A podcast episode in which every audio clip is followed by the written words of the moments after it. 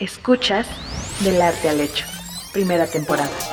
Un podcast de Ibero.2, canal digital de la estación de radio Ibero 90.9. Hola, bienvenidos a Del Arte al Hecho, un programa en el que a partir de una obra de arte analizamos un contexto histórico. Yo soy Valeria Sánchez Michel. Y yo, Sara Gabriela Vaz. Y juntas queremos platicarte sobre arte y cultura. Somos profesoras del Departamento de Arte de la Ibero y aprovechamos nuestras aficiones y perversiones para tener muchas pláticas sobre cosas que, que nos inquietan en la cultura. Y ahora, Valeria, tenemos un tema importante. Y como esto se trata de empezar como una obra de arte y llevarlo a un contexto, seguramente alguno de ustedes ha ido a la Secretaría de Educación Pública y ha recorrido esos murales. Murales que construye Diego Rivera y que, entre otras imágenes, nos lega ahí la figura de la maestra rural. Y seguramente muchos han visto esta imagen de la maestra rural, si no la pueden googlear, porque fue portada de libros de texto. Generalmente cuando se habla de la Secretaría de Educación Pública se pone la imagen de la maestra rural. Les cuento de otro material para que la completen, pero en este caso fílmico. A ver si aguantan, ¿eh? Es una película de 1948 que pueden ver en YouTube, tal cual. Busquen Río Escondido con María Félix, dirigida por Emilio Fernández. Todo el principio es muy interesante. Bueno, todo el principio. El principio es muy interesante antes de la trama propiamente de la película, porque cuando se están dando los créditos, o sea, esta, esta película la hizo tal y actúan tales fulanos, todo el back, es decir, todo lo que aparece así pantalla completa son imágenes de los grabados de Leopoldo Méndez, justamente sobre la revolución. Y es una, pues, una visión interesante respecto del papel de la mujer como maestra rural. Como maestra rural, que además si, si pensamos en este mural al que los invitamos a ver sobre la maestra rural, que está en el patio del trabajo en la planta baja o en las escaleras también hay, son dos murales distintos, uno de 1923 y otro de 1924, pero en los dos está esta figura de la maestra rural como constructora, siempre en un espacio bucólico, en el campo, donde se ve cómo hay trabajadores del campo, cómo atrás hay un edificio en construcción, cómo se está construyendo la nación. Pero esta imagen nos habla de tipos, así es que apelo a nuestra profesora Sara Gabriela Vaz para que nos cuente a nuestros radioescuchas cuando hablamos en arte de tipos iconográficos, ¿a qué nos referimos? A ver, sí, está súper interesante. Para hacerlo, vamos a decir, alcanzable, ¿no? Al, escucha que no tiene por qué haber leído a una serie de fulanos, para el fulano mayor, o quizá el que fue más importante en la historiografía de la constitución de la iconología como disciplina, les prometo que no vuelvo a decir tantas ias, ias, ias. Eh, me refiero a Erwin Panofsky. El tipo iconográfico es justamente esta capacidad de conjuntar signos que nos permiten reconocer ya siempre a un mismo personaje o una misma escena. Depende. Aquí, aterrizándolo nuestra maestra rural, ¿cuáles serían esos signos, esas características? A ver, y qué bueno que lo dices. Yo, yo lo, a ver, lo, lo entiendo así y así lo explico, ¿no? Tú hiciste referencia a la pintura del mural, el mural de Diego Rivera, que tiene un grupo de seres humanos sentaditos en torno a una figura femenina. Y que son niños y adultos. Niños y adultos. Y esta figura femenina, vamos a decir, hace una composición piramidal. Voy a, hoy sí siento que estoy hablando en chino, ¿eh? pero bueno, tal cual, véanlo. Es como si trazaran un triángulo cuyo vértice o en cuyo, en dirección a cuyo vértice puede encontrarse la maestra rural. Tú mencionabas una construcción detrás y esa construcción está envolviendo justamente a la maestra y al grupo. ¿Quién está escuchando atentamente? Valeria, muy bien lo decías, no solamente niños, hay como gente de todas las edades. El grupo rodeando a la persona que se supone que está enseñando, y aquí no tenemos otra cosa que nos diga que, que está enseñando, no sabemos ni siquiera qué está enseñando, es eh, justamente el tipo. Ese es el tipo iconográfico. Es muy interesante. En esta imagen que les exhorto a buscar, además de la construcción, del lado izquierdo aparecen otros personajes que no están atendiendo a la clase de la maestra. Son importantes iconográficamente, pero son otros tipos. Exacto. Y entonces aquí tendríamos estos tipos de la Revolución Mexicana a los cuales nos gustaría abordar hoy. No solamente la maestra rural, sino el tipo campesino y el tipo obrero. Obrero y el militar. A ver, aquí es, es importante mencionar una cosa de larga data. Antes de que México fuera México, ¿no? antes de que México fuera independiente, teníamos de todo. Es decir, tenemos una composición racial súper diversa. No solamente esta famosa, y que ya no se usa el término tercera raíz, ¿no? De la población afrodescendiente, sino que tenemos muchísimas otras influencias también. Y hay que reconocer justamente esas influencias culturales en la conformación de lo que después se llamó México. Hasta el siglo XIX todavía se seguía hablando, por ejemplo, de indios, de criollos, de negros. Cuando pasa la Revolución Mexicana, y esto es una, una cosa importante, la revolución se esfuerza por terminar justamente con esas diferencias raciales. Entonces todos somos mexicanos y todos somos modernos. Y recordemos aquí que José Vasconcelos escribe una cosa que se llama la raza cósmica raza cósmica es un concepto que se va a desarrollar en varias publicaciones, en varios discursos del propio Vasconcelos, y esta raza cósmica o raza de bronce va a ser como la homologación. Aquí ya no importa de qué color somos, mientras seamos mexicanos, todos tenemos un papel que cumplir, ¿no? Y todos somos hijos de la misma patria. Pero,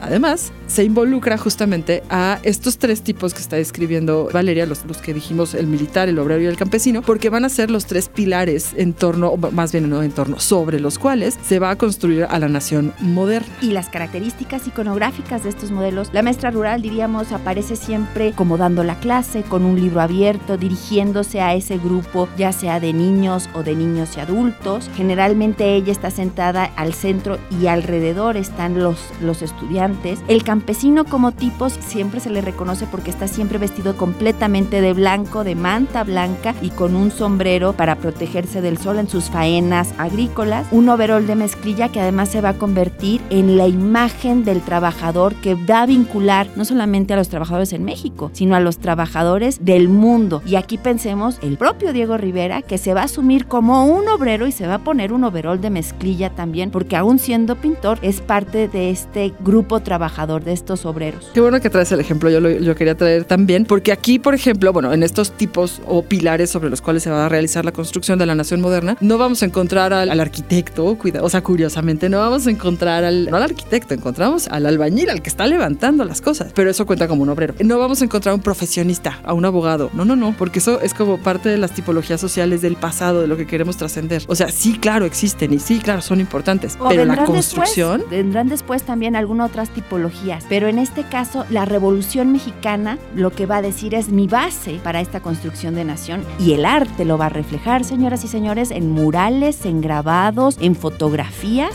está en estos pilares. Y el militar, el militar que va a estar siempre vestido en khaki, a veces con eh, sombrero o no, a veces con botas y a veces con guaraches, para ver este vínculo que existe entre estos tres grupos. Claro, eh, estoy pensando en obra del propio Leopoldo Méndez, que ya les mencionaba al principio, el que hace los grabados de la revolución que salen en Río Escondido. Estoy pensando en otros muchos artistas como de ese tiempo, quiero decir, como y posteriores, como Mardonio Magaña, que hacen abrazos inclusive, ya sea en volumen, es decir, esculpidos, o ya sea en grabado, abrazos entre estos tres personajes. ¿Por qué? Porque justamente hermanados, vamos a decir, en el proyecto de la construcción nacional, es que se van a zanjar las diferencias, ¿no? No solamente sociales, sino también lo que decía antes, raciales. Y por eso es importante recordar que de la revolución salimos siendo todos iguales. Y hablar de cómo hay una cultura visual en donde estos tipos van a estar en los murales, en los grabados, en fotografías, en el cine. Inclusive los recomendaría que entonces busquen lo que ha producido Sergei Eisenstein cuando viene a México. Viva México, se puede ver completa en YouTube y verán aquí también muchos de estos tipos de los que les hemos hablado que están en las fotografías. Incluso podríamos pensar en fotografías ya de los 20, Dina Modotti, por ejemplo, que va a tener nuevamente estas tipologías que están en los murales y que van a estar en sus fotos del campesino con su sombrero y con su traje de manta. Piensen también, esto es importante, en que estos tipos iconográficos se van a convertir en estereotipos y que esos estereotipos van a durar muchísimo tiempo. De hecho, si ustedes piensan en cuál es la imagen que tienen de la Revolución Mexicana o de ese México del pasado, aunque haya sido un México moderno, aunque ya haya sido un México en donde también estamos construyendo rascacielos, en donde, bueno, rascacielos estoy hablando del edificio de la Nacional de 10 pisos, perdón, nuestros rascacielos en ese momento eran chiquitos.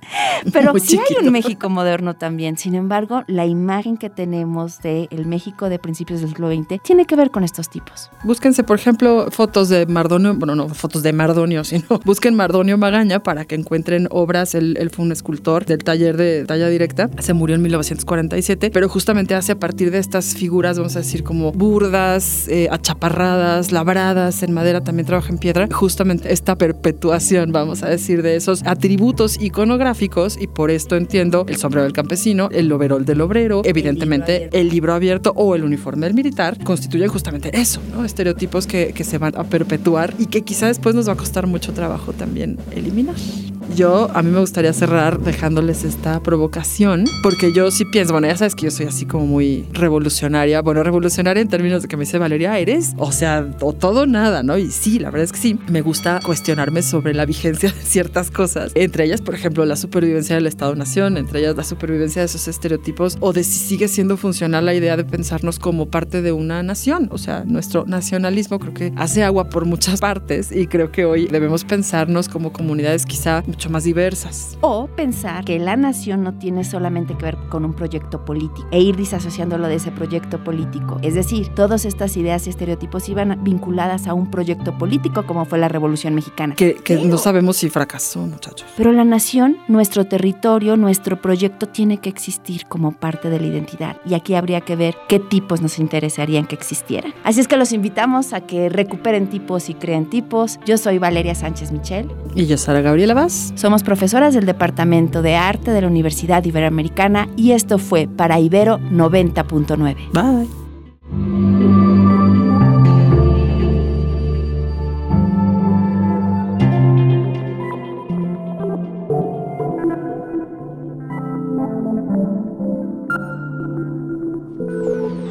Escuchaste Del Arte al Hecho, primera temporada.